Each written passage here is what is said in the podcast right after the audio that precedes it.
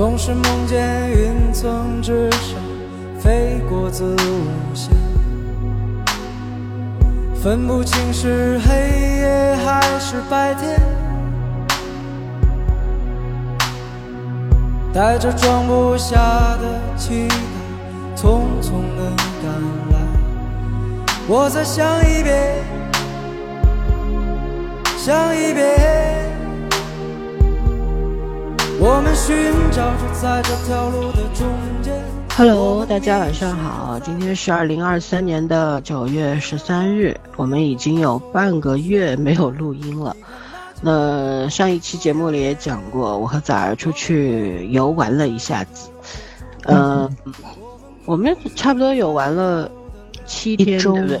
七天嘛，嗯，然后呃，扬州、苏州、上海，对吧？主要原因呢，是因为崽儿和另外一位朋友啊，同年同月同日生的，而这位朋友呢，曾经是也是我们的听众，后来跟我们成了好朋友，就非常非常有缘，两个人就同一天生的，而且一样大，所以呢，他们就结伴说一定要一起过一个生日。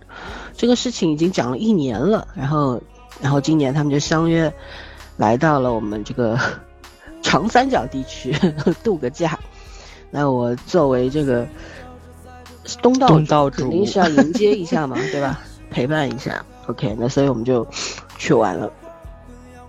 那今天我们就是来聊聊这个旅途当中的一些见闻啊，就讲一些，并不是流水账，而是想要去聊一些，比方说我们看到的一些比较好的旅游旅游开发方面的这种长处，比方说我们在瘦西湖遇到了非常棒的导游，对吧？就嗯听他一番讲解，四十分钟，非常非常的享受。那我们也在苏州遇到了非常糟糕的酒店，可能是那种类似于国企的五星级酒店，真的让人非常非常的无语。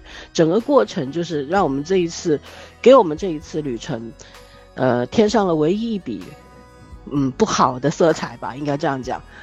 然后呢，当呃我回到上海，他们来到上海之后呢，也遇到了一些不太好的事，比方说我们从虹桥火车站 打车去他们住的酒店的时候，遇到了一个非常操蛋的司机，居然给我们绕路啊！我从我在上海生活了这么多年，土生土长上海人，大概在十几年前是遭遇过有一些司机会给你绕路，但是这个事情在上海已经很久没有发生了，但是就是这么寸就发生了。但是好的结果是我投诉了之后，昨天打了幺二三四五市民热线，昨天嗯给了我那个交委会给了我反馈，并且这家出租车公司的负责人给我打了电话，加了我的微信，退了我的退了我钱，啊、嗯。我觉得还算满意。但是等一下讲为什么这个车子它敢绕路，也给外地的朋友们提一个提个醒儿。以后来上海看到这个牌照的车子不要上，因为这个牌照在我们上海上海人都知道这种牌照是怎么来的。还有呢，我们也去坐了双层巴士啊，去嗯浏览一下上海的夜景。然后他们他们问我一些问题，其实我我作为一个上海人，我没有去过东方明珠。我嗯 我也没有，我坐双层巴士就第二次嘛，嗯，不可能平时去坐嘛。在我印象当中，以前可能就最最初可能五十块钱一张票，然后去年看到在抖音上团购只二十块，然后现在变成六十块，反正就是也也不停的在涨价，呃，排队的人数也非常的多，然后我们一起经历了很多，就是朋友之间在一起同吃同住同睡，也是一个很美妙的经历嘛。今天就跟大家来聊这个东西，这件这个这个过程，好吧？然后我们早上先来聊聊，就是随你讲吧，你你你想聊什么就聊什么。就是你要让我排排排名的话，就是其实我觉得我印象最深的是两件事情，一件就是咱们去泡那个温泉，就是在那个呃瘦西湖那个度假村里面，我们住的这个酒店是带温泉的。这本来老三想订一个就是那种小型别墅，对吧？就是带私汤，我们就不用出去泡了。就等于在酒在那个住宿啊什么的，在屋里我们就可以自己泡，但是没有想到就这么的火爆。然后我们也是去了之后才发现，就是呃附近的地方啊，或者说是扬州当地人啊，大家好像都是拖家带口周末出来 度假的。就是你能感觉出来，就那种悠闲的生活的状态，还是要这叫什么来着？就是那个挺挺流行的。感觉今年好像大家都是把重心放在了这个度假上啊。你能感觉出来，今年五一、十一啊什么的，就这个出行不也挺热的嘛？然后演唱会也是票你都抢不上，大家可能主要的一个叫什么来着？就是积极消费嘛。嗯，就出去放松一下心情啊什么的，所以，所以我们就是去了酒店的那种大型那种公共的那种汤池里面去泡，啊，真的是，就是。就跟 咱们就跟几块肉似的，在各个锅子里面来回的涮，然后呢又去什么什么那个什么桑拿呀，然后什么泰疗室啊，什么盐蒸室啊，就就是满个屋子都尝试了一下，然后最后是躺在了那个呃非常温暖的 那个床上，然后睡了一觉。反正我觉得一下午就特别的轻松，真的真的特别特别的放松，呃，因为。这个想泡温泉这件事情，可能在我的这个计划里面已经好久了，但一直就特别的忙，也去不了。因为我们天津这边也是有那个，呃，温泉度假村啊，或者说是可以泡温泉的地方。而且，像每年去蓟县这边，嗯，过暑假的人也是非常非常多的。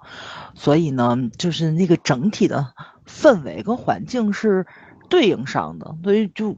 哎，那个感觉非常好，所以我觉得定期可能还是要进行一下这种比较小型的这种放松的这种活动啊什么的，给大家这种非常紧张的呃生活或者说是工作，适当的给大家减减压。嗯，反正我觉得那一下午就特别的美，可能也跟咱泡汤我没有带手机进去是有关系的。对，嗯，就是没有人打扰你，嗯，因为。我们是故意不带手机的，我就觉得，因为我们现在等于是除了睡觉时间，手机不离手，其实这种状态是非常不好的。但是我们又是因为现在是微信时代嘛，大家都是所有的工作都是在手机上面有交代、有联络，有些甚至要利用手机就利利用微信啊、利用腾讯会议啊什么的去完成，所以说呢，就搞得很焦虑嘛。有这么几个小时可以让我们脱离手机，其实我觉得有的时候可能人是被手被手机给控制了，拖累了。对对，所以我们就其实确实是蛮开心的，三个人，嗯，各个这种汗蒸啦、干蒸啦、什么泰式蒸啦，各种什么 池都去试了一下啊。然后，嗯，就是这种池里面，其实我觉得号称说扬扬州这这个酒店叫扬州瘦西湖温泉度假村嘛。嗯，房价还可以，一千多一晚上。然后据说扬州还有有好几个这个瘦西湖，呃，那个温泉度假村，有有一个叫隐居温泉度假村，那个要更好一些。以后我们有机会去的话，可以去试一试，试一下。嗯，对。然后这个酒店环境还蛮好的，对吧？对，服务也很好。嗯，对，我觉得如果像我们因为订了一个家庭房嘛，它是一个大床。呃，其实是两个大床，应该是一个一米八，一个一米五的床，然后房间也还不错，大概有五六十平的样子，所以呢住的也蛮舒服的。但是他，我们当时就是非常不满意的，就是他的那个呃洗枕头，枕头不太舒服，还有被子，就是虽然我们后来跟服务员讲说，被子压的很难受，他说是羽绒被，但我觉得问题可能出在那个。被套上面，被套上，对，对，它不透气，不透气。然后你房间温度，它很很牛的是，它房间有两个空调的那个中央空调的控制器，然后呢，它分左右出口。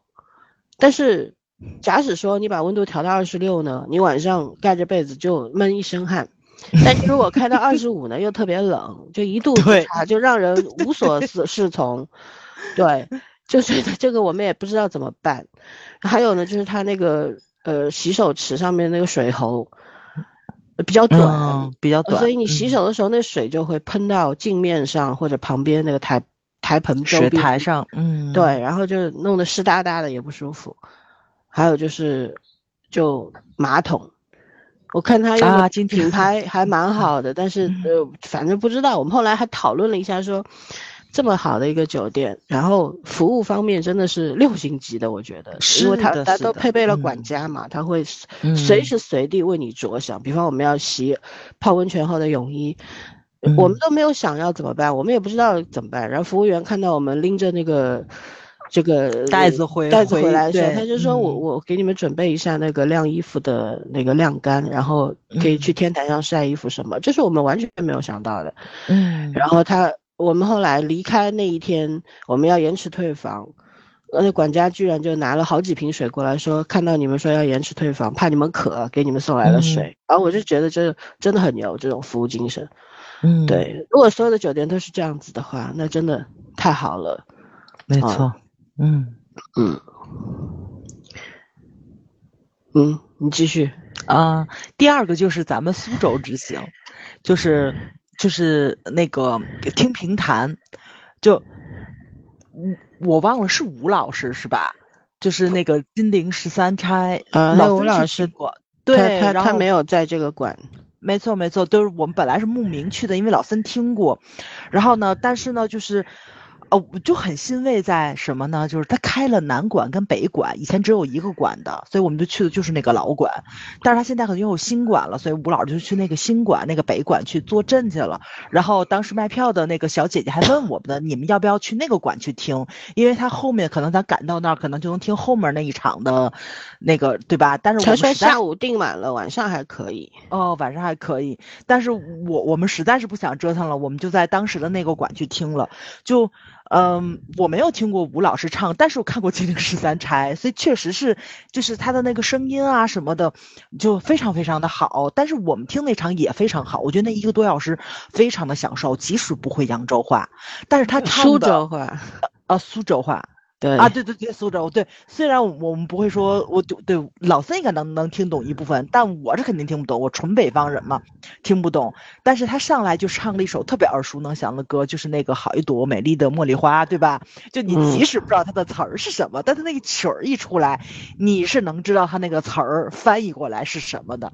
然后呢，就是包括你坐在底下的时候，他那个呃唱歌唱曲儿的人上面是有那个 LED 的，所以他的那个歌词是在上面出现的。然后就那个感觉就也很好，就因为咱们有时候去看音乐剧的时候，它那个侧面不也是会有一些个翻译的歌词啊什么的。嗯字幕对，其实说白了不影响你去听曲儿。我觉得音乐这个东西，就是艺术的这个东西，很多的时候就是一个个人感受问题。大家有时候觉得非常高深啊，或者什么的，其实呢没有，你去享受它就好了。主要是真的就是太那个嗓子实在是太好，因为刚开始我们听的时候没有那么的震撼，但是后来是到点曲环节的时候，就有一个小姐姐点的曲子实在是太厉害了，然后就是就是非常那个彰显个人技艺的曲子，所以就是那位女老师她唱的时候，就整个就把我们全都。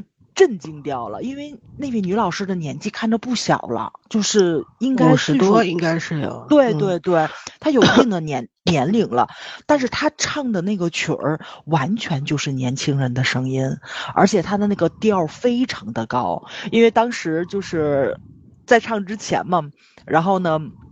这两位先生在上面都会给大家去介绍一下这个，呃，评弹的一些个基础的知识啊什么的，因为我觉得可能大多部分都是游客，都是在那条街上游玩，然后就随便走走进来，因为街上非常多的评弹馆，然后他就会去介绍一些个，讲解一些。他当时还开玩笑说呢，可能会把话筒炸掉，真的，当时我也很担心把话筒炸掉，调儿实在是太高了。但是那个时候你就是特别的超过了 High C，对 对，实在是太厉害了，就把嗓子保养的那么那么的好。因为咱们以前去看，就这种传统的戏曲的这种艺人，他们的那种个人的技艺技巧，咱们只能在电视剧里面或电影里面去看。比如说说梅兰芳先生赶着帽也要上台去唱，对吧？然后唱完了之后，他自己说的是，就是我那个就声音不能再大一点点了，一大嗓子就劈了。他就是拿捏着自己的那个嗓子的那个叫什么来着，就是那个度，他去唱的曲儿。他要再多唱，他就不行了。所以就就这种对自己身体或者对自己嗓子的这种把控的能力，就跟咱们去看那什么杂杂技艺人呐、武术这种这就这种武术演员啊，他们的对吧？对自己肌肉的控制力，就这种完全就把自己的身体当做一种乐器，这样去展现出来，实在是太厉害了，真的是太厉害了。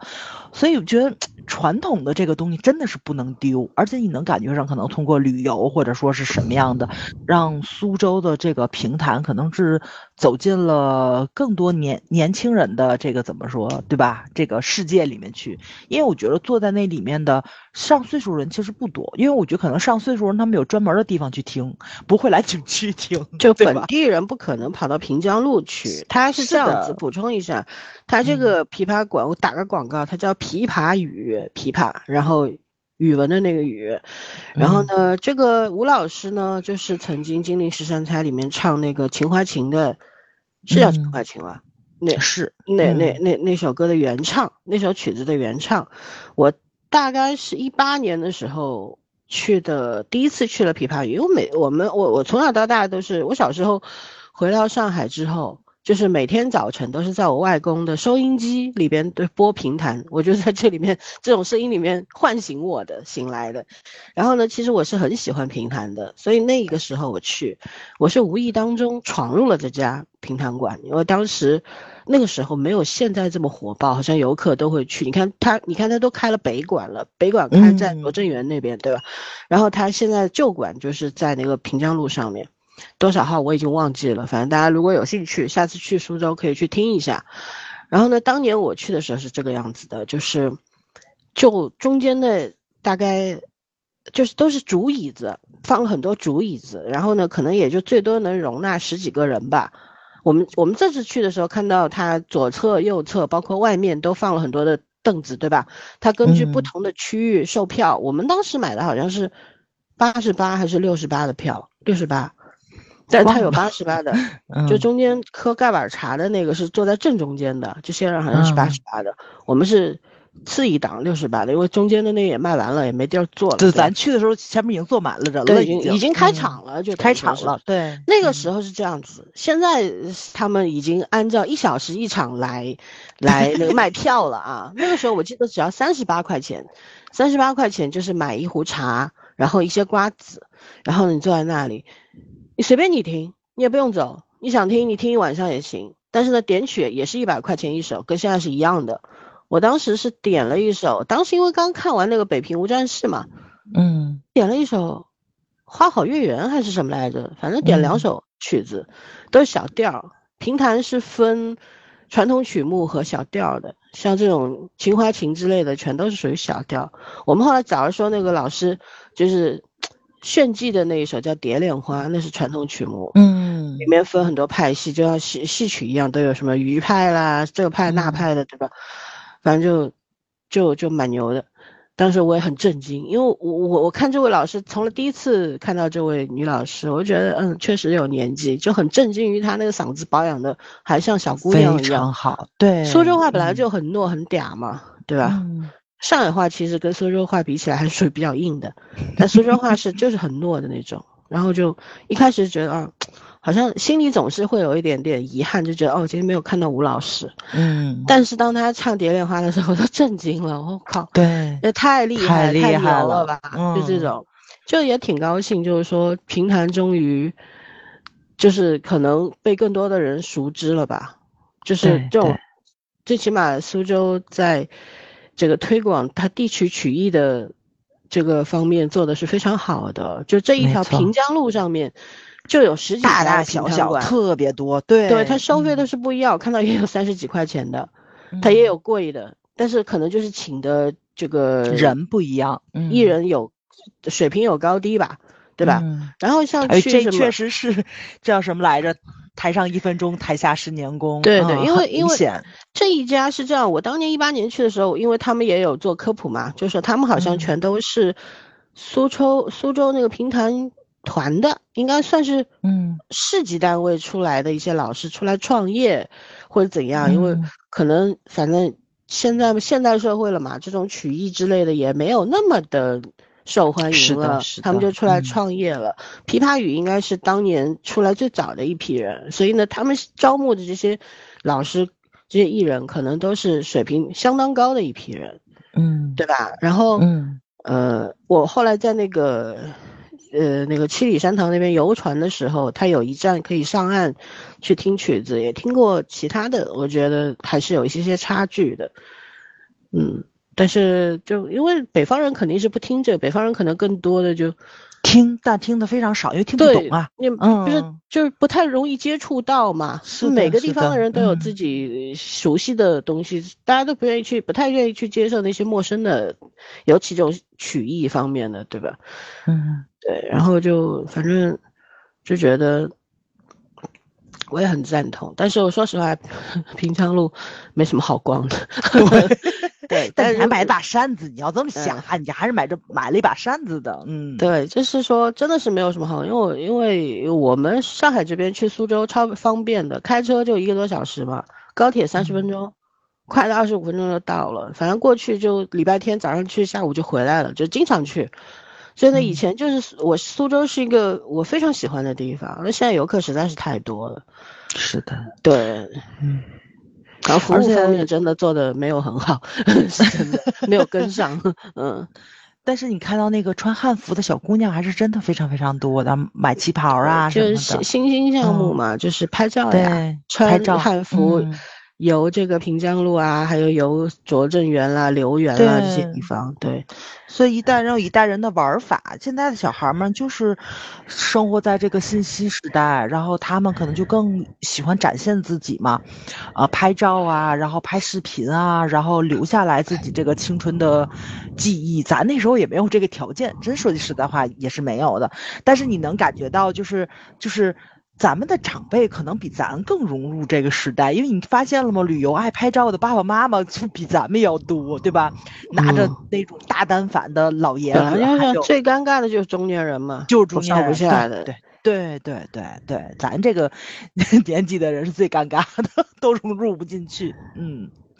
但真的感觉非常非常的好，就是苏州还是挺挺惬意的。当然你别经历堵车、打不着车 这种事儿，景区打车实在是好难呢。啊，对，我去两次苏州，我觉得两次都是打车，嗯，好好困难。就尤其我们那天是平江路出来之后，在赣江路上面，是叫赣江路吧？然后打车打是打到了。但是呢，过不来，堵啊！因为那边有一个小学，好像正好那个点正好学校放学，然后堵死了。我们就等那个车等了十多分钟，真的是那几天又特别的热，然后就确实这个体验是不好的。嗯，对，嗯，景区没有办法。嗯嗯，还有就是，因为我们旅游特别的随性，像我们预约了苏州博物馆，但是最后没有去。北馆正好有个特展嘛，后来就没有去，不知道干嘛去了。我们咱们在寒山寺嘛，因为当时对，因为是什么情况呢？是我们是直接走到了寒山寺，我们住的离寒山寺很近，然后呢，就是去寒山寺的过程中要过一个非常长的桥，我印象特别深，因为你跟那个那个 P 总是走在前面的嘛，然后我不是在后面嘛，然后我其实当时就是偶然的这么一回头。它是什么呢？当因因为我们也不迷信，我们后面还去聊这个事情了。我们说，你说这就特别符合古代人的想象，为什么仙人要住在？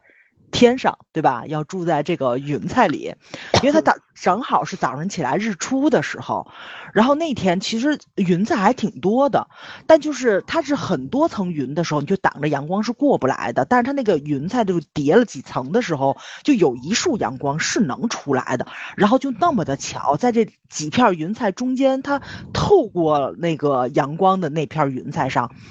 真的啊，就金光之上就那个亭台楼阁，你就真的跟佛光普照一样。然后我就我拼命的喊他们俩，然后我问你们看到了吗？但那个时候就是阳光就已经引就已经引走了，是看不到的，你只能看到云彩。但是它那个穿过云彩打出来的那种，就是那种特别像天上住着那个就是海市蜃楼那感觉的东西就没了。然后等于老孙没看到，然后屁总说他过去时他看到，但他觉得很正常，他没当回事儿。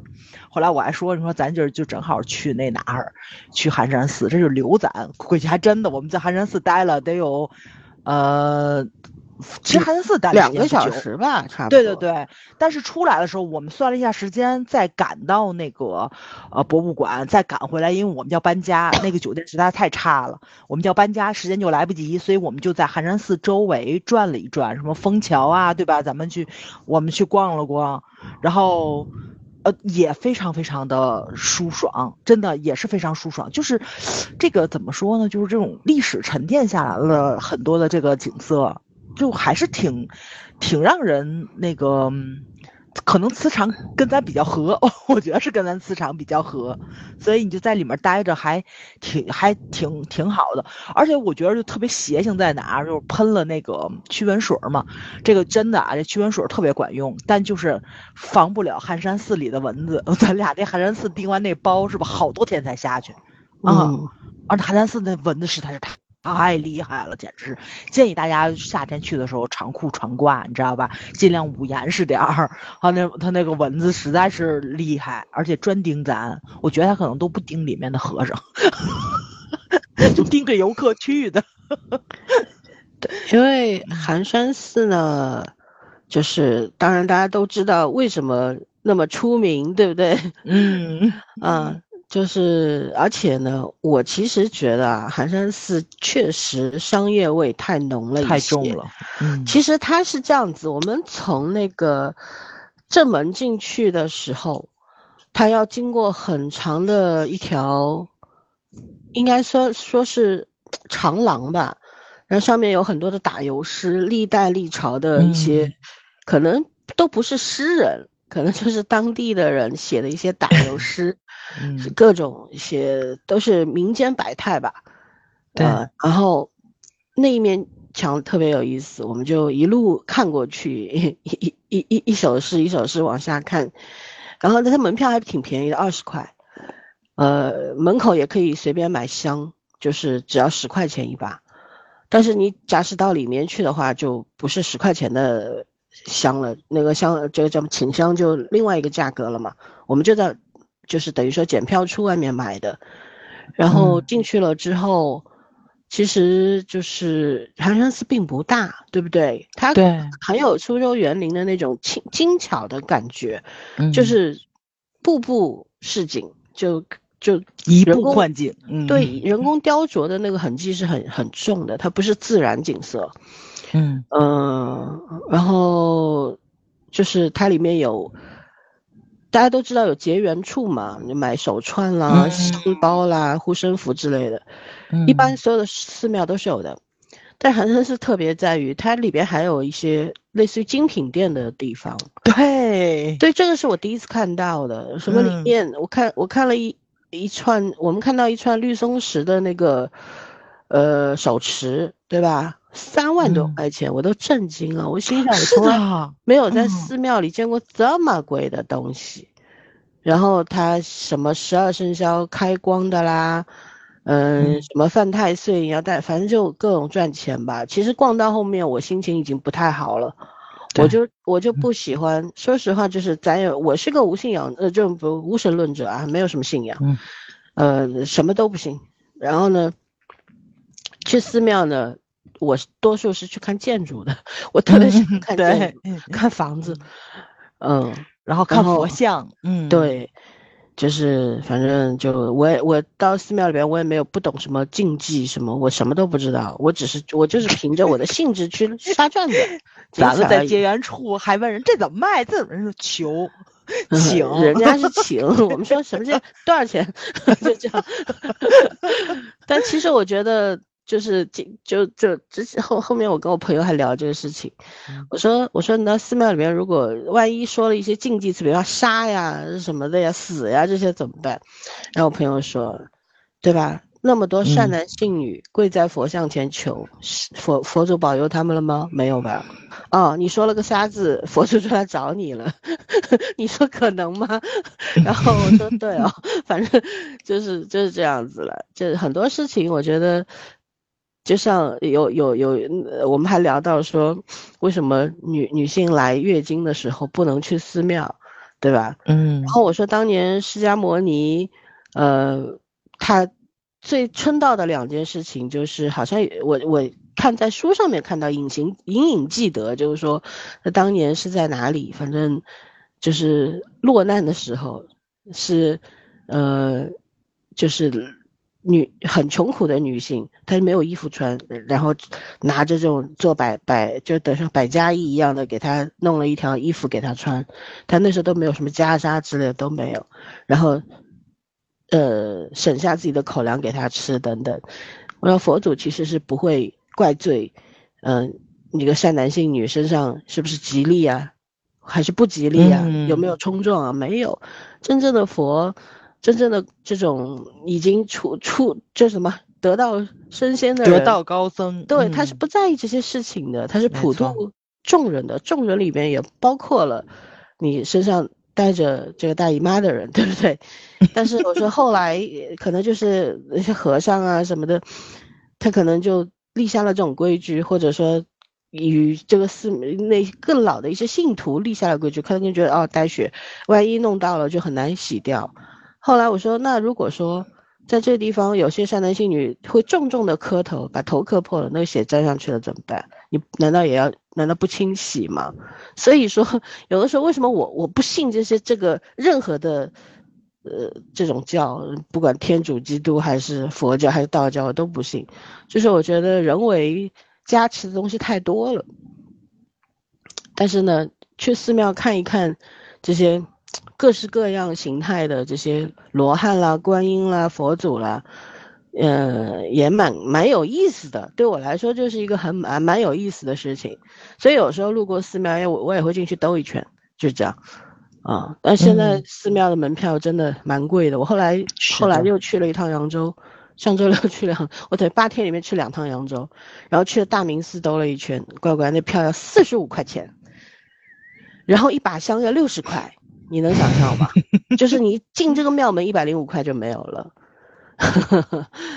啊，就然后结缘处我看了一眼，十八子要六十块钱一串，都是很差的那种珠子，嗯，就没什么好说吧，只是说这个愿者上钩了啊，心诚则灵，对，不能说愿者上钩，心诚则灵。但是我觉得寒山寺外面那个枫桥景区它是不要钱的，免费的，然后里面有唐朝遗留下来的一些轩一些亭台楼阁。然后还有一个叫铁什么关、铁门关、铁马关，有一个遗址在那边。对，大家有有兴趣去看，因为它旁边就是运大运河嘛，也能看到非常非常多的运各种各样的物品的船经过，啊，很有意境的一个地方。啊，去过一过这个枫桥啊，几百年的桥，上千年的桥了吧，应该已经是。真的是，就是 走过去你才知道，原来很多咱们印象里面的桥都那么的小。对，包括我们在扬州，P 总说啊，我要去过那个叫什么二十四桥啊，对对对，对吧？然后我就跟他讲，你不要失望哦。然后跑过去啊，这么小的吗？为什么这么小？哦，笑死我了。对，就是反正在我就。在苏州，反正我们我们讲讲那个灵异事件吧，就是 就是其实早 早儿说我们搬了那个不太好的酒店，其实那个酒店挺贵的，因为我们一直想三个人住住一个房间嘛，所以我们订的那个酒店，大家记住啊，这个酒店名字叫王府金科，听着挺挺厉害的一个，对吧？然后我看它里面有一个就是家庭双床房，就两个两米床。我心想，这不是挺好的吗？三个人可以一起睡，对不对？好，就定了这，也要一千一千零十六块一晚上。是的，呃，我们早早就定了，定了到那边之后呢，就是，呃，很神奇，这一系列事情都很神奇，我觉得，就是我们去定了之后，他给我们开的房间是四楼的，一开始一个房间是四零七，我进去之后我就我他离。就是说，这个四楼其实有同样的五间房间是一模一样的，但这间房间在走廊的尽头，那个走廊我一出电梯一走进那个走廊，我就觉得不对劲儿，我就不舒服心里边儿。嗯，然后呢，都没想到他就是在走廊尽头的一个房间，门一开就是一股巨大的霉味儿，霉味儿，就仿佛嗯很久没有人住过。啊，然后我们就看到说他是带阳台的，可是阳台上也没有桌椅板凳，并且有灰尘。然后那个阳台门上面是还有还有没有及时擦去的，像那种刚刚施工过的那种像水泥还是什么的那种印子。嗯然后呃，那个服务员大姐，人家说啊，我们她说这个开一下窗嘛，开一下门什么的，通通风会好的。嗯我们就开了一个多小时，然后后来就觉得差不多了嘛，对吧？没什么味道，我们就把门关上，开了空调，然后我们就去准备去吃饭。但是这个空调门窗刚关上之后，就这个刺鼻的味道已经刺到我头晕了，我就说嗯不行，我们要换房间，然后就打给前台，然后过了一会儿，那个大姐又来了，说我我先带你们去看别的房间，然后给我们带了四个房间，我就很震惊，那四个房间都离地这个电梯特别近，为什么给我们弄到那么远的地方去？嗯，对？吧？走都要走半天。然后，其中有三个房间其实味道也很大，就我们后来选了那个四三幺房间，嗯就是还好，算还好。我们当时心情已经很糟糕了，但是已经入住了嘛，也没有办法。那我们就住进去了。住进去之后，呃，那个，呃，就开了空调，然后我们就去吃晚饭了。晚饭还不错，就在酒店的三楼吃了一个、呃类似于就一人一锅的小火锅嘛，嗯海鲜火锅还可以，性价比很高。所以说这个饭店可以去吃饭啊，那这个酒店不要去住。然后后来我们回到房间之后，我就觉得这房间为什么真热成这个样子？就照道理你已经开了一两个小时的空调了，对吧？嗯然后我们就就打电话给前台说，可不可以请工程部上来看一下？因为我曾经在广西北海，就前两年我们去广西北海的时候，我住那个酒店房间也是，它也是一个老牌的四五星级吧，五星级估计是，反正也是这种情况，我就有经验，因为当时那工程部的大叔上来给我弄了一个多小时，他说里边什么什么堵住了，然后清洁了一下就好了，后来就很凉。但神奇的事情又出现了，先是一个大姐，过了很久，那大姐就是带我们看房的大姐上来了，门一开，然后说：“你们是不是没有关阳台门啊？所以这么热。”我就心想：“你是不是睁眼说瞎话呀？这个阳台门也关了呀，房间门也关了，三道窗帘也拉上了，你不是都看见了吗？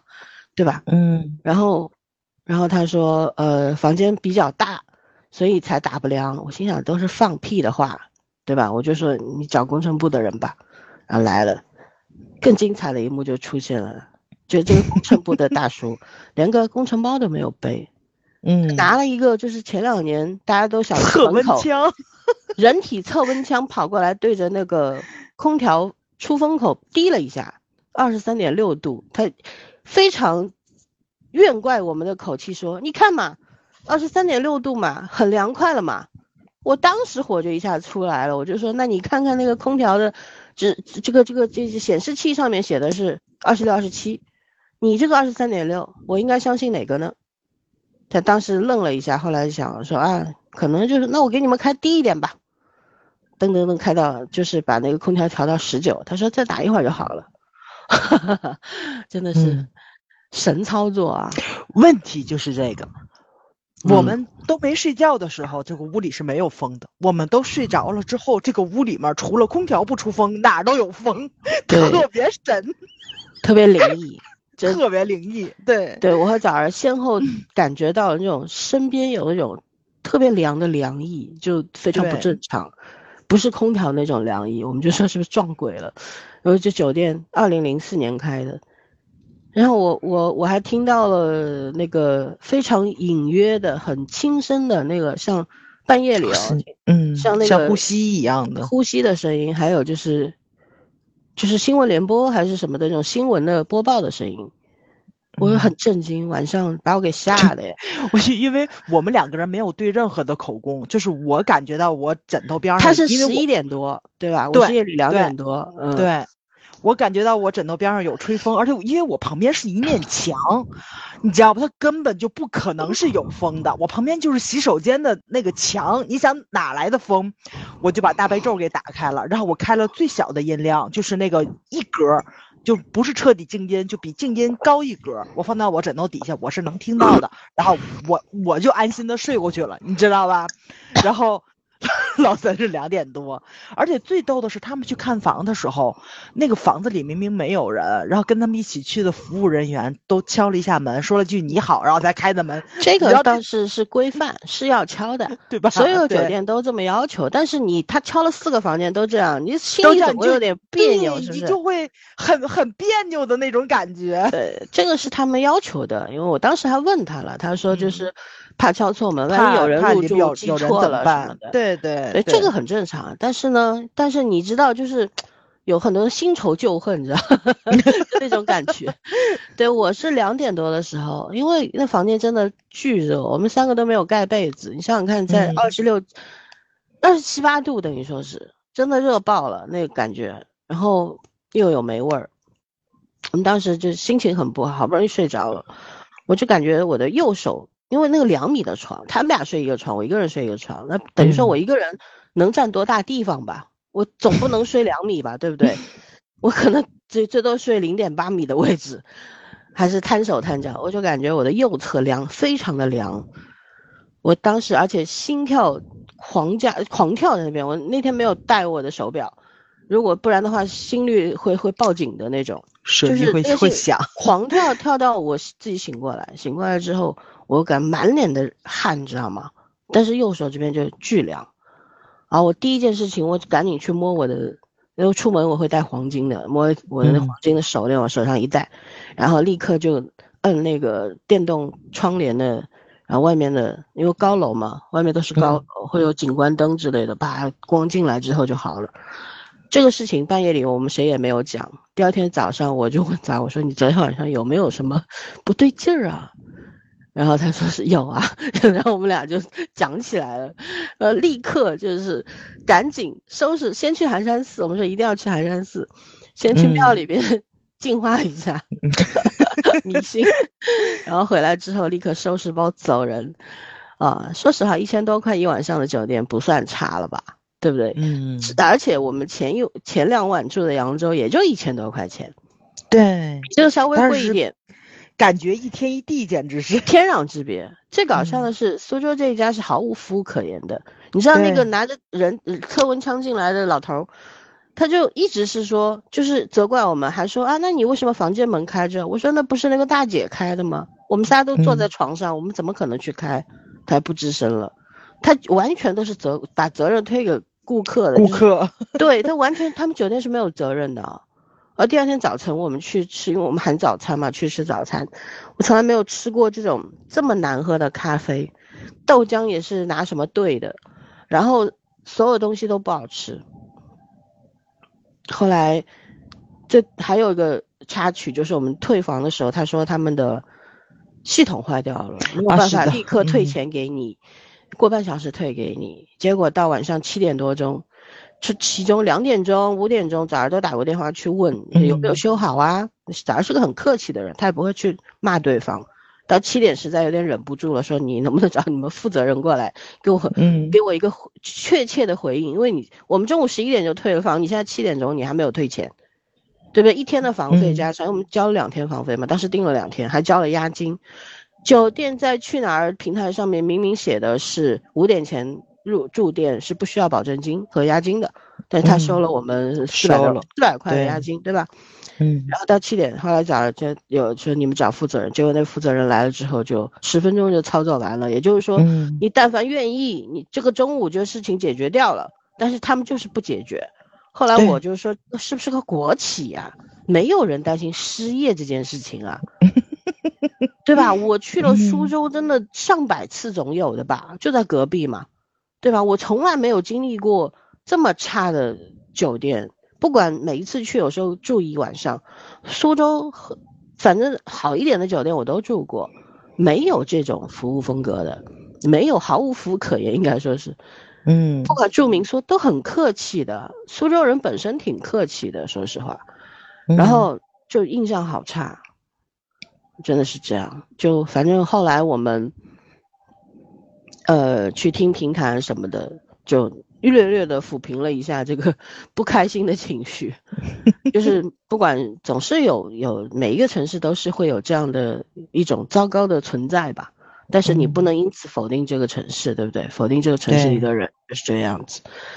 对，就因为我觉着他不只对咱这样，他对苏州本地人去他住也会这样所有人都一样。我嗯就是觉得他们是不怕失业的，所以我说是不是老国企？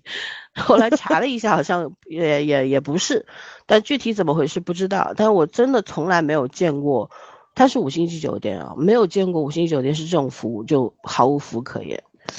对，呃，尤其你跟扬州一对比，对吧？人家那边可能有一些设备上有一些欠缺，但是那服务是最牛的，真好啊，超牛对对？吧？你这个一一对比，这个心理落差有多大呀？是不是？后面我们就算了，我们也不找什么五星级，直接去住全季去了，也还好，也挺好的，的房间也很大，嗯，对？吧？然后服务也很好，走进走出，人家标准化标准化服务，我觉得也蛮好的呀，地理位置也不错啊，所以呢，就就这样吧，还省钱，只要一半都不到的嗯。钱，真的挺有意思的。然后我聊聊扬州，呃，扬州我们是两号到的，呃，两号到了之后，那天扬州我们第一天干什么去了？扬州店就是走一走，啊咱们是中午还是下午到的？啊，我们到了之嗯后去了那个宋家城。扬州大多嗯数景区都要收钱的，宋家城是不收钱的。呃，现在叫宋宋城体育公园，好像大家可以去玩啊，里嗯边还弄得蛮好的，就是占地很广，它有四个城墙。我记得我前几年去扬州的时候，还听过当就是当地人讲过这个，说是宋家城当时是用来抗敌的嘛。敌人进入这个地嗯方之后，四面城墙一关，瓮中捉鳖，是这样的一个意思。对，然后现在它里面就是绿化做的相当上，我就觉得扬州做绿化简直绝了。这个地方的人，嗯啊、肺一定很好，就是 都是天然氧吧。嗯啊，就是怎么说呢，水域充沛，然后呢，倒是河道纵横，对吧？然后再加上这个绿化，处处都是，嗯，做的相当好。然后我们在宋家城走了，去了屈原。其实我想说，就是扬州那些什么黑珍珠必吃榜之类的，大家吃饭没有必要非要去找这种很贵、很贵的或者很有名的这种餐厅，嗯，就还好。然后屈原我，我上一次去的时候住在那个宋城度假酒店嘛，就在屈原分店的楼上。呃，屈原怎么说呢？呃，名气很大，但点心很一般，炒菜还不错，对吧？嗯，然后我们三个吃的，反正也拼了命的吃扬州炒饭呀，一桌子的菜，我们就很喜欢吃那个扬州炒饭，笑死啊！然后后来我们就四处溜达吧。当时哦对，呃，到处走走，走到后面我们就看到说，晚上瘦西湖周边那一条路上面，不是它有瘦西湖夜市嘛？然后那个五颜六色灯怪怪吓人的，就是它还弄了很多嗯景观灯嘛。当时因为是夜里，拍出来照片还蛮好看的。我说白天我们再来看一看，你们就不会觉得好看了。对，白天好吓人。对，夜里的灯光调的也很怪，有一排灯，红的、绿的、紫的、蓝的，我、好灵异啊那种感觉就是。嗯，包括我后来不是周六的时候去扬州看那个音乐节嘛，嗯，回来的时候经过那个万福大桥，我还拍了给崽儿看，我说你有没有觉得 这个打光非常的阴间？然后特别像我们天津的打光。对，就天津曾经我们经过那一片地方叫什么什么广场？烈士抗呃不对抗震纪念碑，嗯。啊，然后那边也是打的都是紫光，把我们吓得不行不轻，说是？什么阴间打光都是，就觉得嗯，扬州的这个，我觉得文文旅局的领导们可以稍微做一下减法。其实扬州已经很美了，因为对，就是扬州那位那位漂亮的女女导游跟我们讲的时候，就非常自豪的说，我们我们当时就是有扬州天际线嘛。什么叫天际线？就是在这个景区附近是不允许造高层的，所以呢，大家抬头一看呢，全都是美丽的广阔的天空，是完全没有遮挡的，不像我们这一抬头全是高楼大厦。人家那就是，我觉得真真的足够美了，处处都是景，就真的不需要搞这些乱七八糟的灯。没错，因为就是累赘吧，对不对？嗯。然后我们后来，后来还干嘛了？第二天我们就是着重于泡温泉。对，着重于泡温泉，然后真的是蛮舒服的，觉得大家其实，呃。反正我们这边是没有温泉了。有条件的，周边家附近或者这个城市里有温泉的，真的可以去泡一泡，去去湿啊什么的，还是有点好处的。虽然那池子里面扔一个药包，我也不确定会有什么功能，甚至于说啊，这里边的水可能都是锅炉水吧，也不至于不。然后服务员跟我们说是啊，我们这个都是从大明寺大明寺引过来的天然温泉。那说实话，我也不太相信。但是但是这个。泡过、蒸过之后呢，真的觉得身上舒服了很多，轻了很多，这也是事实，对吧？嗯嗯，那反正就是这样喽。觉得呃，苏州和扬州都是值得去的地方，但是呢，旅途当中呢，总是会遇到一些糟心的事情吧，看自己怎么去化解。啊，如果因为一个事情，然后钻在里面弄得不开心，其实是影响自己的。像我们遇住到那个非常讨厌、讨人厌的酒店之后，我们想的第一件个办法是不是跟他们吵架，而是赶紧换地方，因为我们还要在这里再玩一一天半，所以我们绝不能因此弄坏了心情。有什么必要跟他们去搏斗呢？对不对？对。但是最扯淡的是，后来不是在去哪儿玩我订了吗？然后要写评价这个酒店，我就如实描述。结果审核不通过，对，说我有违禁词，我都不知道哪个词是违禁的，我都没有骂人好吗？我只是，只是去讲了一下这个事情，就是你给他打一分，他就是不给你通过。所以呢，现在照道理说，像这种携程啊，这种去哪儿啊，包括 Booking 啊这种平台，应该都是很公道的，它应该是一个客观的中立的角色，对不对？但现在因为都是跟利益挂钩的嘛，所以说呢，也失去了这种唯一的公正性。导致说大家很可能会受骗，就像淘宝上可以水军刷刷好评的性质是一样的，所以大家以后去订酒店什么的，我觉得就要留点心，不要光看评分高的，好评高的未必是一定是好的地方，对吗？嗯，而且现在就是会。有有很多酒店啊，包括饭店啊，他都会让你说啊，你给我们写一个好评，收藏一下，点个赞，然后我们给你送一个菜啊，或者说怎样啊，送一点小礼品啊。我觉得大多数人都是不好意思推推这个叫什么推辞嘛，拒绝嘛，就会帮着做。其实这个事情讲到最后就是，假使说这个餐厅或者这个酒店真的还不错，那你好评也就好评了，对不对？但是如果说因为一点小礼物，然后一个菜，然后去写了好评，其实是助纣为虐的，这种推广方式是很不好的。对，嗯，然后来聊聊上海，上海待了两天多，因为后来我回家了，他们俩住的是酒店，酒店怎么样我也不知道，你你可以讲一讲。酒店还挺好的，酒店这个怎么说呢？就是主要是这个价位，在上海住这个价位，这个位置实在是。太舒爽了，而且特别有有意思是，P 总他不查了一下吗？他他不是是这个样，他也是会员，但是吧，他从来没有在 APP 上面小程序上面去订过酒店，他就研究这个事儿，因为之前我们嘲笑他嘛，然后呢，再加上我们在苏州也住了全季，然后呢，苏州那边给打电话说您能给个评论吗？然后他说没问题。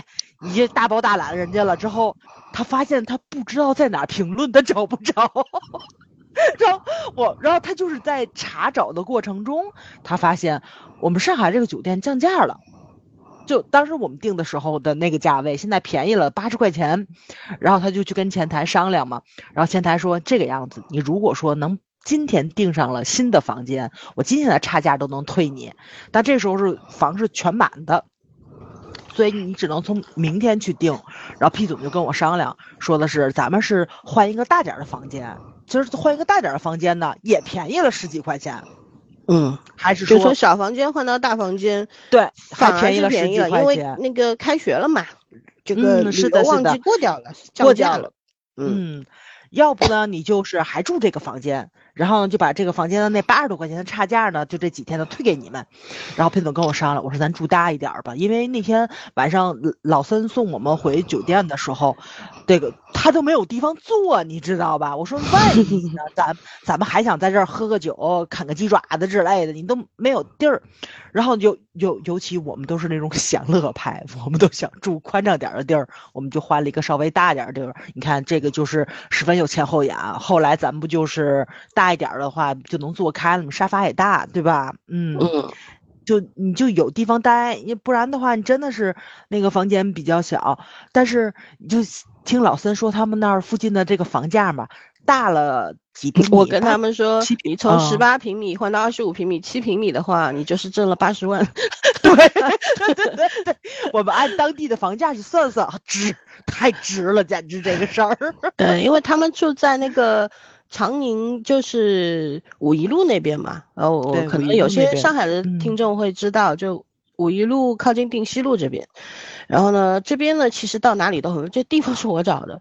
其实一开嗯始的时候，我是想帮他们定在那个天潼路那边的全期，那靠就反正走到苏州河相当的近，晚上还可能也可以沿着苏州河溜达溜达。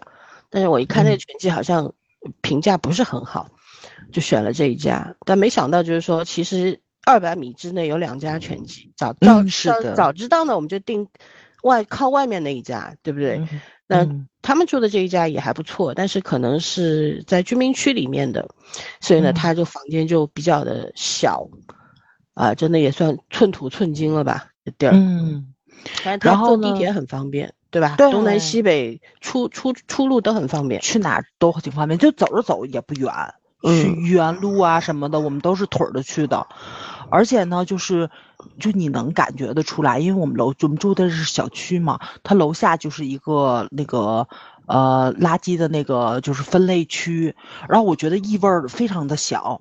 就只有嗯垃圾车来的时候，它可能是需要把那个厨余那个垃圾拉走的时候是有一点点味道，平时真的没有什么味道。哦，我觉得就上海这一方面做的实在是太好了，你就别说那个什么啊，就我们这边的垃圾桶就没有味道比较好闻的，就不做垃圾分类，你想不做垃圾分类，它就更是摇儿乱扔了嘛。大家把那个就是那个外卖啊什么的，所以你那异味会非常重。但上海真的是非常非常的好，而且地上相对来说也是非常非常干净的。反正就我走过的马路，完全就没有看到过什么垃圾。还有就是。我当时从上海回天津的时候，我特别想发一条，但是我没有发，我只跟朋友说了，我说我从了我从一个极度文明的城市到了一个极度不文明的城市，然后他说什么意思？我说啊，就是开车没有人摁喇叭，然后呢，就是呃，从来不会跟行人抢人行横道，他他会就车辆会礼让你，然后呢。不论你在干什么，都有人排队的这样的一个地方，然后我就回到了一个，嗯，下车都要跟你抢，就先下后上，先下后上，火车呀，又不是你又不是别的，一人一个味儿，你为什么非要跟下车的人去抢着上火车呢？我特别的不明白这件事情，你知道吧？嗯啊，对，我就回到了这样的一个地方，因为我因为我要下车嘛，就是就是你能感觉到，就是你下车的时候，他是要跟你同时，他也要上，你也要下，我就非常烦这件事情，因为我上班就比较经常坐火车，一直是这样，你知道吗？你平常你要碰不上还好一点点，因为有时候我就特别喜欢就提前站起来，因为呃火车会开的比较平稳嘛，我提前站起来，我就守着门第一个，我第一个冲下去，我就有时候就看不到这种事情了。但是你只要是站的比较靠后了，你势必是走着走着就会有人等不及，因为下的人流就一直不停嘛，他就往上走了，势必会有门本来就小，就挤住了。他就挤住了，他就非要跟你挤，你就特别不嗯明白。而且有的时候是什么呢？就后面人他为什么在后面？是因为他要拿行李，或者说他抱着孩子，你知道吧？他就把人嗯要下车的人就又给堵回车上去了，非常讨厌这种人。嗯，但是上海就没有。因为我们这里那天我们在就是回酒店溜达，回酒店第一天我们去了淮海路，呃，早儿吵着要吃灌奶油和冰糕 啊对 他想了好几年了，因为疫情嗯这些年他都没有机会再来嘛。然后嗯上一次来的时候，我特地带他去吃了老大昌，大家记住啊，叫老大昌，他的灌奶油和冰糕就是我从小吃到大的东西。然后呢，上一次来带早上去吃了之后，他念念不忘。那天说啊，我们去吃这个吧。好，OK，那我们就去。去了之后呢，就正好那天是他俩生日的正日子，正日子，对，六号，然后我们就去老大昌买了蛋糕啊，买了灌奶油罐，买了冰糕之类的，我们就，然后又买了鲜肉月饼，买的那天买的是不是泰康的，另外一个牌子长春的那个鲜肉月饼，还买了长那个哈尔滨食食品厂的那个蛋筒，其实不是不是蛋筒啦，就是那种外面是酥皮，里边是那种麦淇淋奶油的那个东西。嗯然后我们就找找了一个炸鸡店，呃啊，吃对对对，吃、嗯吃完了之后晚饭也吃不下去了，太饱了，然后我们就想着是消食儿吧，就沿着长乐路一路走，走了整整四公里，哇，我真的佩服他们俩，太能走了。早上同学还穿了个拖鞋，然后走了四公里走回去。后来我就我就问 P 总，我说你有没有觉得车子这么多，但是很安静？他说是啊。嗯我说因为没有人摁喇叭，我们是规定不允许摁喇叭的。然后嗯走到斑马线，不管这个斑马线有没有红绿灯，你只要斑马线上有行人，你是必须要刹车停下来，让行人先过的。这个是，嗯，虽然以前不是这样，就这几年开始的，但是我们是有执行的哈，执行上是很嗯严格。你一旦因为嗯都会有摄像头嘛，拍到你行人在斑马线上，但是你没有避让的话，你可能就要一百块，对吧？然后包括有一些单行道啊，呃，不是说单行道吧，有一些因为上海有很多小马路，尤其是就是怎么说呢，横幅风风貌区这一块儿，基本都是单行道小马路，然后车子本来开过去路上就能能走的地方就很少，除了这个上界沿就是人行道之外，下面是没有办法坐非机动车道，所以是不让骑自行车的，包括淮海路上也是不能骑的。但是呢，有人就会骑共享单车啊什么的嘛，然后骑在人行道上，这一旦被警察叔叔看见的，五十块。所以呢，就是我觉得很多时候就是要罚，你不罚是控制不了的。然后罚了一段时间之后，大家都知道这个这个是来真的，就意识到不可以这样子。其实规矩就是这样立起来的，你指望说大家都客客气气的，对吧？然后就就就一一个政策下来，你就去执行吧，执行不好的，这就是事实，没办法。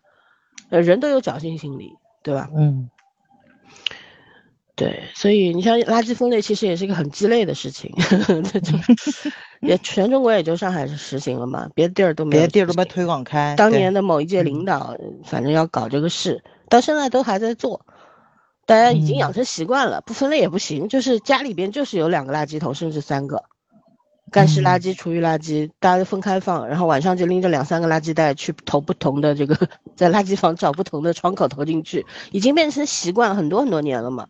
那也就这样，但是有我也不知道具体有什么好处，我也说不清楚。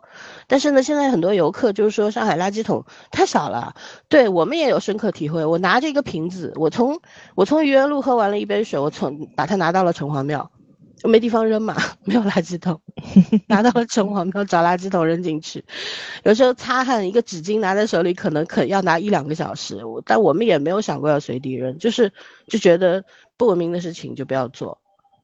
就是大家都不做，你为什么要这样做？你去破坏规则的人就会觉得挺挺羞耻的这件事情。就大家都有羞耻心之后，就就会有不会去搞破坏了嘛，对不对？对，对，但我我就讲讲那个出租车的事情，讲一讲啊，就是上海呢曾经有一批出租车啊，它是比方说沪 A 或者沪 B、沪 C 这样子，前缀先不讲，点儿后面有一个 X 的，就是这个 X 代表什么？私家牌照，这是历史遗留问题，就是十几二十年前有一批就是挂着就有出了一批这样的车牌，可能鼓励出租车司机去买这个车牌，然后自己买车上这个车牌，然后去挂靠在一些正规的出租车这个公司名下，交一些呃月供，然后呢多下钱都是自己的。当时呢可能是为了鼓励发展嘛这一方面，所以呢就有这样一批车子。现在其实街头已经很少了，现在都是强生啊、大众啊、什么海博啊，就是各家大公司的车子嘛。然后像这种 X 牌照真的很少。我们那天在虹桥站出来，老老实实的排队排了也有十几分钟，对吧？嗯。我头一转一看，他妈的要轮到我们了，怎么是一个红色的丰田？我就心里咯噔一声，我心想没那么寸吧？没想到那个安排的那个就是在虹桥这个指挥让谁是上车上车就安排大家上车落座的一个指挥的大叔就跟我们说：“你们上这辆车。”好吧，我们就上车了。上车之后，我就我心里其实因为我是上海人，我也知道这种车，它是挂靠的，可能制裁不了他。他们也会有，而且他看到我们三个人都背着双肩包，拿着行李，他会讲，可能会想你们是外地来的啊，给你们绕路吧。我们还去酒店，对吧？对他一想，你肯定是这样啊。我一开始上车，我也是说的普通话，对吧？嗯。后面跟他讲了，说啊，我要去五一路的某某位置。然后他也不开导航，他说：“哦，好，知道了。”我心想：“你知道个屁！那个酒店没有那么好找的，对吧？”然后我就心里边就有警惕心了。后来我就故意把导航打开，我就用上海话跟他说：“我说，我说到个地方能看看。”然后呢，我就说就到这儿，你看一下啊，具体的位置。他看了，他说：“你手机给我看一下。”他看了，看了之后，照道理呢，这个车子呢应该从红曲路下去之后。然后呢，一路走地面的，但是呢，他歘一下给我全程走高架，居然走到了金沙江路下匝道下去了。我看到这个情况，我就说你是不是给我们绕路了呀？他说我这样开快呀。我说那你要到前面下去以后再掉头上高架，再从五一路下。他说对的，我就不说话了，因为我们单位我平时开车上下班就是走这条路线的，你这样子。就没没意思了，对不对？我又不是不会开车，我也不是不懂这个路怎么走。我当时就打定主意要投诉他了，我也不跟他扯。呃，后来反正下车之后付了七十一块，我真的，我真的也没有说什么，直接付了钱，拿了发票我就下车。下车第一件事，他们俩在 check in 的时候，我就直接打电话打到打市民热线了，我就讲了一下具体的情况，我说居然给我们开了十七点八公里，明明就是。正常的话应该在十二公里左右的，对吧？从虹桥火车站这个地儿，然后来呢，让对方接线员就问我有什么诉求，我说我没有什么诉求，你让他赔礼道歉也没有没有什么意义，对不对？我也不想看到这个人，但是我给我多开的钱你要退给我啊。然后他说好，OK，知道了，我们就是就是十五工作内十五个工作日之内会联系你的。呃，然后昨天其实那天是六号。昨天是十一号，十一号，嗯，去掉周六日嘛，其实就三个工作日，对吧？三四个工作日就联系我了，一个年听起来就是年纪有有一点的这种老江湖，上海爷叔，上来就很客气，就跟我讲说啊，我们是那个什么什么出租车公司的，他说这辆你投诉的这辆车呢是挂靠在我们公司的，一开始他也跟我讲普通话，他说啊你是从哪里哪里到哪里的，啊。后来我就直接，我听他口音我就知道讲的就是沪普，我就直接用上海跟他讲，啊，我说我说是就是这个把这个事情描述了一下，然后我就问他，我跟亚瑟，龙哥出资，你说开多少公里？这个从火车站应该走哪条路线？然后是不是这条路线？我就巴拉巴拉巴拉跟他讲了一下，从地面开怎么走？哎，他说你你蛮懂的嘛，我说对啊，我上下班就开这条路啊，我怎么会不知道呢？我就家我就住那边嘛。对吧？我单位在虹桥，我家就在 就就在长宁，就在愚园路附近。然后他说对的，我说差不多就十公里多一点。他说正常的情况下，再加上路上一共有十三个红绿灯，差不多就是十二点几公里到十三公里，就不能超过五十块。那我们商量了一下，说退你二十一块钱行不行？我说行，没有什么不行。他说他就加了我微信，把钱退给我了，很很干脆。然后呢，向我赔礼道歉了。我心想呢，就这就是对的态度，对吧？我和当时我还跟早儿他们说，我说上海市民可能是最有维权意识的一群人吧，就不行我们就投诉。然后呢，我们因为什么要投诉呢？就是因为我们知道维权是有用的。他不就给你处理了吗？对不对？嗯反正就是以后大家记住啊，你在机场、在火车站，甚至在大街上，反正看到这种类型的出租车，别上，因为真的没有几个老实人，尤其在飞机、飞机场、火车站，啊，这种老江湖，他很很可能给你绕路，就是因为他们不是那种。他们是正规的出租车，但是呢，他们比方挂靠在这家公司，你像别的出租车，可能他每个月的月供就要交八九千块一个月，对吧？你你你你承包这个车，但是他们可能就两三千块，因为这个车是他自己的，不是租的，车是他自己的，所有东西都是他自己，他只是挂靠在你的这个名下。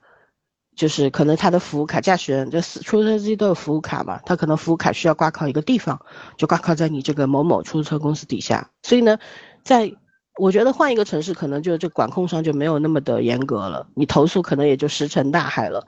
但在我们这里还是有点用的，但尽量去避免吧。看到这种类型的就不要做，对吧？但我不能说开这种这个牌照的司机都不好啊，好人挺多的，但你难免会遇上那么几个垃圾嘛，对不对？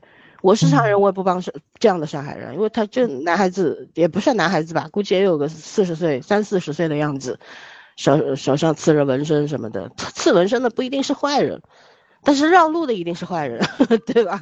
尤其如果我不是上海的，我也不知道路怎么开，如果我们三个人是游客，那不就都不知道被人家绕路了吗？对对，嗯啊，那是这个不是回头游客如果知道啊，我们是被绕路了，那你对上海的印象当然不好啦。对不对？你作为一个上海土著，我当然要维护这个、这个这件事情了，是不是？嗯，然后其他的话，反正我觉得，因为我们生活在上海的人未必知道，未必会觉得上海有多好，因为习惯了嘛。后来他们俩回去的时候，呃，在火车站、机场什么的都说啊，好像很就安检啊，什么都很方便。尤其皮皮跟我们说。说什么刷脸就进去安安检也是没有人的，没有人工的。然后，呃，包括登机也是没有人工来给你检票的，直接刷脸就过去了。他说别别的地方没有。他说，而且他说我终于见识到了全国这个接驳最牛的一个机场是什么样子的。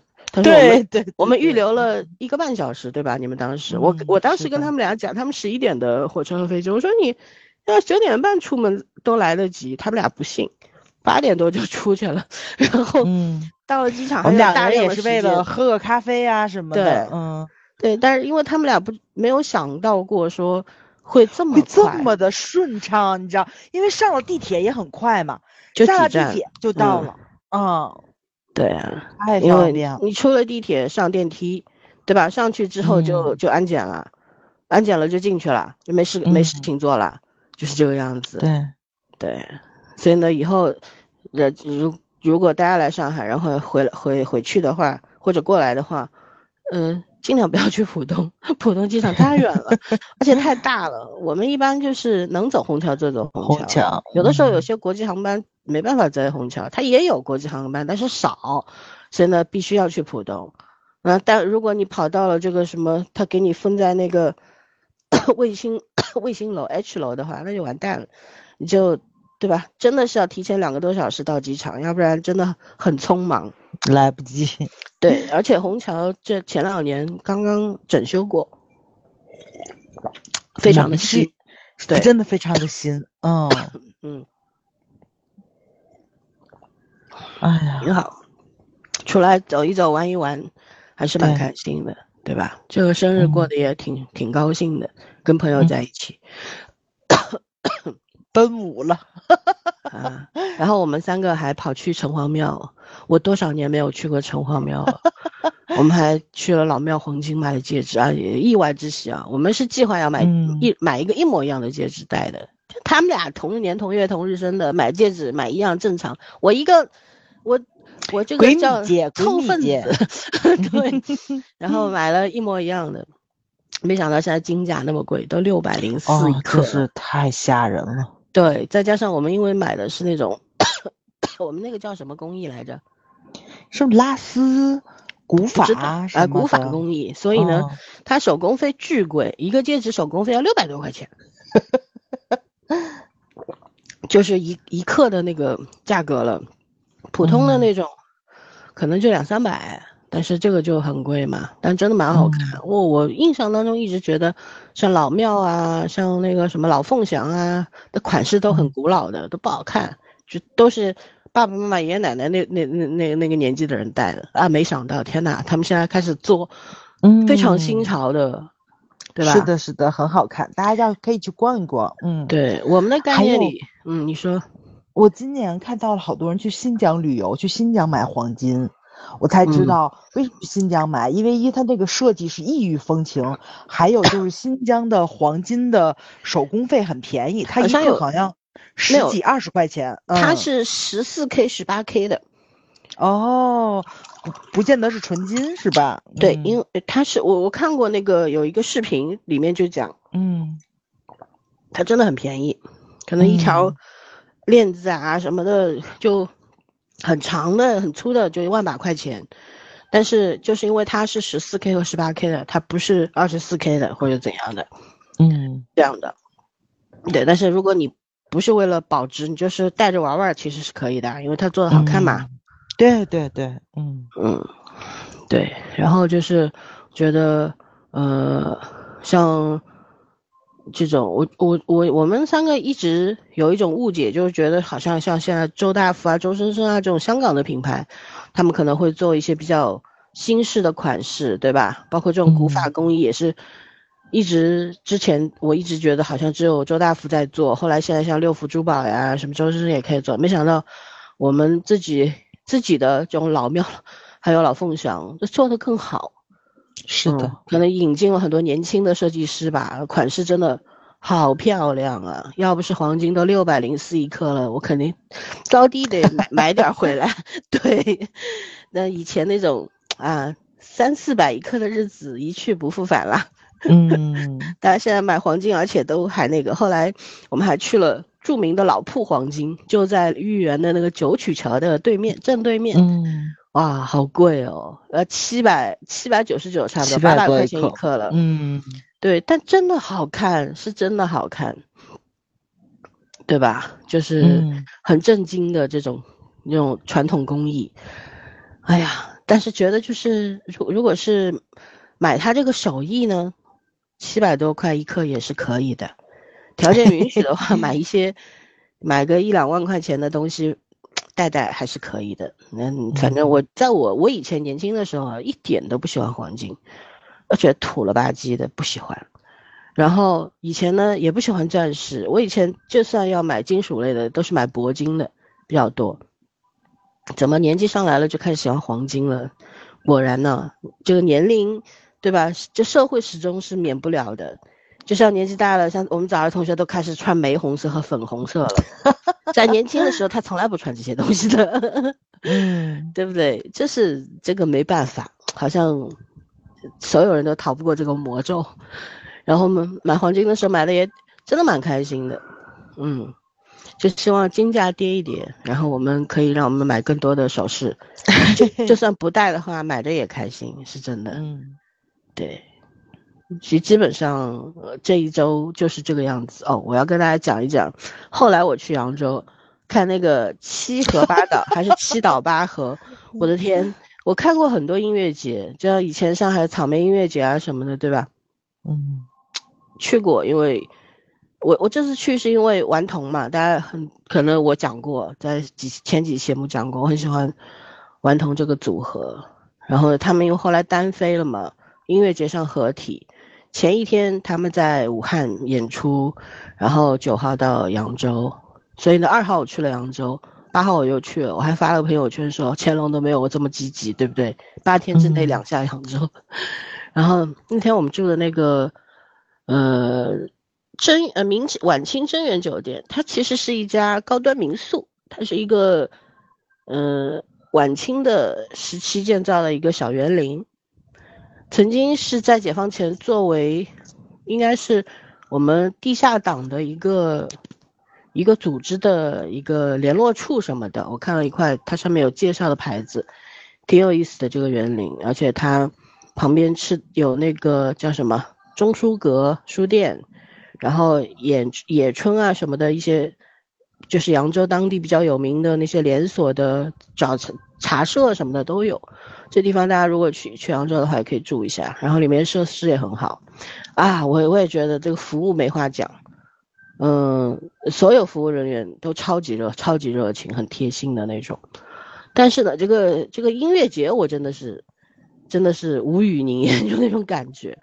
那他当时在那个凤凰岛这个位置，从他扬州本来也不大嘛，从住的酒店开过去大概就开二十几分钟吧。其实呢，它有两条路，但是导航我们没有去过嘛，总归跟着导航走嘛。就导航导到导那个位置，我一看地图上面，它好像离这个会场差不多，我觉得最起码有个七八公里的样子，它就封路了。他说，就不让你过了，然后让你走一条羊肠小道，就是只能一辆一辆车通过的，交汇都不行的那种路，开过去，开过去之后一路上没有任何的指示牌，其中很多地方在施工。然后呢，到了一个地方，我们也不知道该左转还是右转的时候呢，看到了一个穿那个就保安衣服的，类似于交警、辅警的那种衣服的人站那。我说大哥，我应该往哪转？他说往 讲讲的扬州本地话我也不会讲，他意思就是往前往右，好往右。然后天哪，就看到了农农田中间的一条路。农田中间的一条路，旁边是河，左边是农田，然后我就看到好多好多车都在走，我说那肯定是这个方向，一定对。然后就我因为因为去之前我看过小红书上面有些人早上就到嘛，就说走路那个停车场到会场要走一公里，我心想天哪，这么热的天要走一公里呀！然后开进那个停车场，我们震惊了，尘土飞扬，全是烂泥地上。而且高高低低的，我说要是开一个跑车过来，不就趴这儿了吗？底盘都蹭掉了。我幸亏开了个越野车过来，对吧？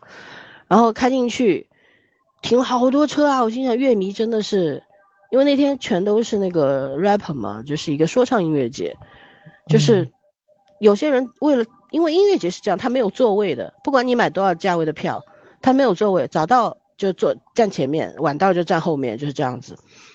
然后呢，有很多。就是真的年轻人，我这种老年人已经不行了。年轻人就老清老早就来了，第一时间就冲到了最前面。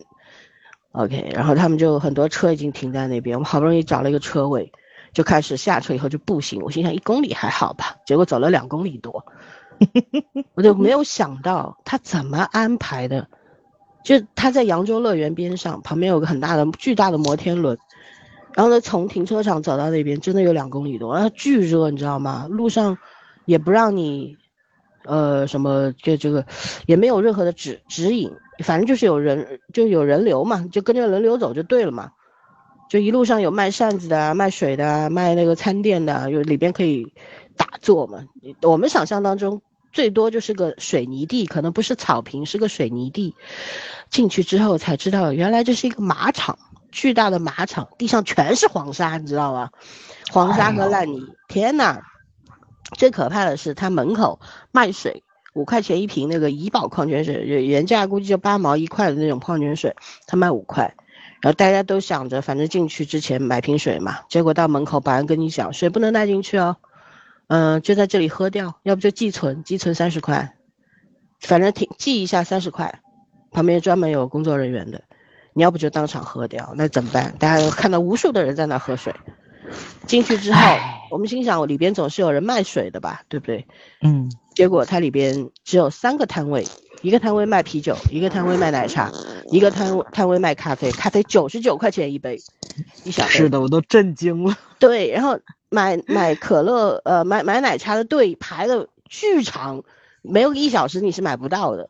然后在遥远的那个位置有一些。就是什么人家来介绍招聘的摊位啊，还有这种什么房地产公司的摊位啊，可能正好趁着活动来摆个摊儿什么的。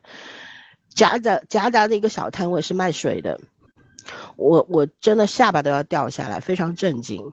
你知道他们就是把那个怡宝水啊倒出来，倒在一次性杯子里面，一瓶可以倒两杯，一杯卖五块，这样子卖一瓶水，就批发价真的顶多八毛钱，他要卖十块钱。问他们理由呢？为什么不能卖瓶装水？他说怕把瓶子扔到台上去砸到砸坏歌手。啊！可是我在门口看到有些背着水壶的人，也照样在门口喝水，也不让你带着水壶进去。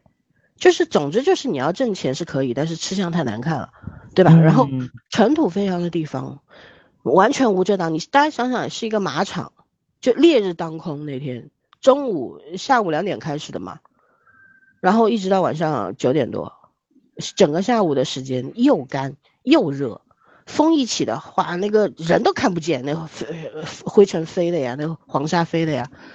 然后我我说我我也站不动，我们就到后面去吧。然后他一个歌手唱完，唱四十分钟到五十分钟嘛，唱完之后他就要重新，反正幕布拉起来，里边再重新嗯干嘛，反正，然后中间大家就去买水、上厕所什么的，中间要歇十五十几分钟，时间非常的长。呃，然后有些人站不住了怎么办呢？去租那个就是那种充气的那种垫子，嗯但是呢，也不算垫子吧，它也不是橡胶的，就是像那种塑料一样的东西。然后你，但是它需要把把气打进去，可是也没有打气东西，我就看到满场都是那种年轻在人，吹是吗？不是吹，是追着风，你知道吧？就扬着那个像面袋子一样的追着风跑，然后让风灌进去，特逗。这个场面很好笑，但也很有意思，觉得年轻真好呀，就那种感觉。然后我们几个老人家怎么办呢？就走到了遥远的地方，就快要到围墙了。他有一个租沙滩椅，呃，不是沙滩椅，是那个户外椅的地方，一把椅子可以坐三个小时，要付九十九块钱。唉，租了两把椅子，真的坐了三个小时。然后怎么看屏？怎么看演出呢？就看屏幕嘛，反正有 LED 屏嘛，就就看到屏幕。哎呀，然后我们旁边一圈坐了好多好多人都在那边吐槽说，从来没有见过这样的音乐节，这他妈赚钱是赚是是不丢人对吧但是吃相真难看，就大家就反正各种吐槽。我们而且买的两日联票，后来我第二天我没有看，我回上海了，不想看。但是现场都没什么人。有很多人哦，因为我只是看完顽童嘛，当天晚上六点六点十分唱到七点钟嘛。嗯我当时到顽童，因为顽顽童前面是黄旭，看完黄旭之后，我就我们就往前面跑，然后我在中间去了一趟那个活动厕所，没水了，五点钟之后停水了，你没想到吧？天，那洗手间怎么冲啊哎，嘿 嘿你想象一下嘛。？Oh 然后有有很有两个大妈就从外面挑了水进来，挑的水哦，然后一勺一勺的舀到那个那个冲洗的洗手池里，哎呦妈呀，真的是我从来没有见过这种场面。我知道我去看过很多演唱会都有这种活动厕所，但是没见过这种场面，你知道吗？嗯，总之就花了钱去受罪的吧，晒的要死。一般人家这种音乐节什么的，可能也会安排一些给一些水啊，给一些扇子啊之类，它里面啥都没有，就这样。然后大家很多人在小红书、在抖音上都发了照片和视频嘛，有些我看一些女孩子穿着凉鞋，漂漂亮亮的去，腿上全是泥，白色的鞋都变成灰色的鞋。最搞笑的是，有很多的车晚上去拿车的时候蒙了厚厚一层灰，我当时气死了，真的。但是氛围特别好，因为我到到完藤的时候，我就把它跑到前面去了，跑到前面去，虽然就是看那个舞离舞台比较远，但是也是能看到那三个人在上面蹦的，但是而且就感觉晚上人突然多了两倍，有很多人一开始可能白天还不知道，晚上都来了，啊、气氛非常好，我就觉得真的很好，我那一天非常感慨，我觉得年轻真好啊，我看那些年轻人。尤其是女孩子，每一个都打扮得非常的漂亮和有个性漂亮。嗯，对，不管她们皮肤晒成什么颜色，然后衣服是是短还是长，然后还是怎么样，有很多女孩就是真的很精致。然后有我看到有一个晒得很黑很黑的摄影师，身上有很多纹身的女孩子，拿身上腰上挂了一圈的镜头，她是可能胸口我看她挂着那个志愿者，就是摄影师志愿者的那个牌牌嘛，她她就抓拍那些漂亮的女孩子，他不拍男的，全都拍女孩子。后来我在抖音上就看到了这个视频，我觉得好好有意思，就真的是，其实有的时候就是你看音乐节，肯定换作是我这样挑剔的人，我就觉得我花了七百多块钱买了个联票，然后呢，感受体体验是非常差的。我可能也就是看了这个顽童的四五十分钟，看得很开心。之后我就知道，因为等一下大退场，后面是盖啊，其实是应该去看的嘛。可是我实在是，我当时脑子里想的就是，如果当到时候九点结束大退场，估计堵得出都出不去，然后我们就提前走了。啊，反正就觉得他们如果说今年音乐节特别多，到处圈钱嘛。顽童自己在台上也讲说，呃，这一段时间都在跑演出，这是最后一场，跑完回台湾了。哎，然后呢，就是怎么说呢？我觉得赚钱是很正常的事情，啊，然后歌手们呢也到处在跑钱，大家都知道，今年可能允许开音乐节，说不定明年就不让了。对对对啊，这个这个这个审批这个事情，对，所以呢，有机会呢，谁都不想挣钱呢？谁不想露脸呢？我觉得都可以理解的，但是你一个城市要承办这种大型的。这种音乐节啊什么的，一定是要做好准备工作的。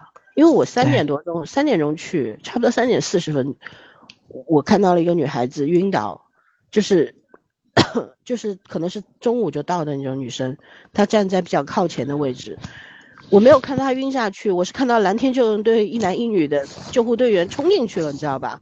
当时所有人都看，哎，这两人冲进去干什么？然后就看到他们公主抱那男男的救护救救救援队员就抱着公主抱抱的那女孩子跑出来了，一一路跑一路在叫对讲机，可能准备什么准备什么这样子。我看了当时消防啊，然后特警啊，啊不是特警就是普就民警，还有那个救援队都有。但是呢，我心想这么热的天，你不让大家带水进去，然后你要么你想卖水也可以，你多弄一点摊位也没有，那这样子大家在那边都是真的是要渴死的，真的出了人命怎么办？对不对？你主办方你多想一点点，不要老是想着啊吃苦的反正是买票的人，那别人以后怎么还会来捧场呢？所以这种思维方式、经营方式是不对的，希望。能够改进吧，不然的话，真的出了事就来不及了，对吧？嗯。但是我想说的是，就是跑了这么一趟，还是很开心，因为，嗯，以后可能看不到这么强的阵容了。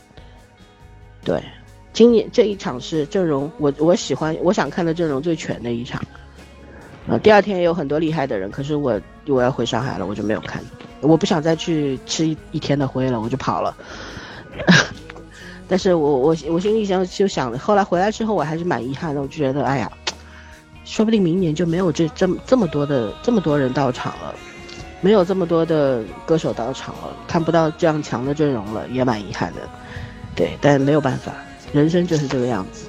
嗯，OK，那我们就差不多了聊的，反正就是一块一次愉快的聚会吧。嗯，希望。就是以后的人生当中，都是时常能够聚聚，一起玩，吃吃喝喝聊聊天，啊，生活已经很苦闷了，有朋友在身边是很快乐的事情，对，那希望下一次聚会早日到来吧，嗯嗯，OK，那我们今天就聊到这里啊，拜拜。拜拜。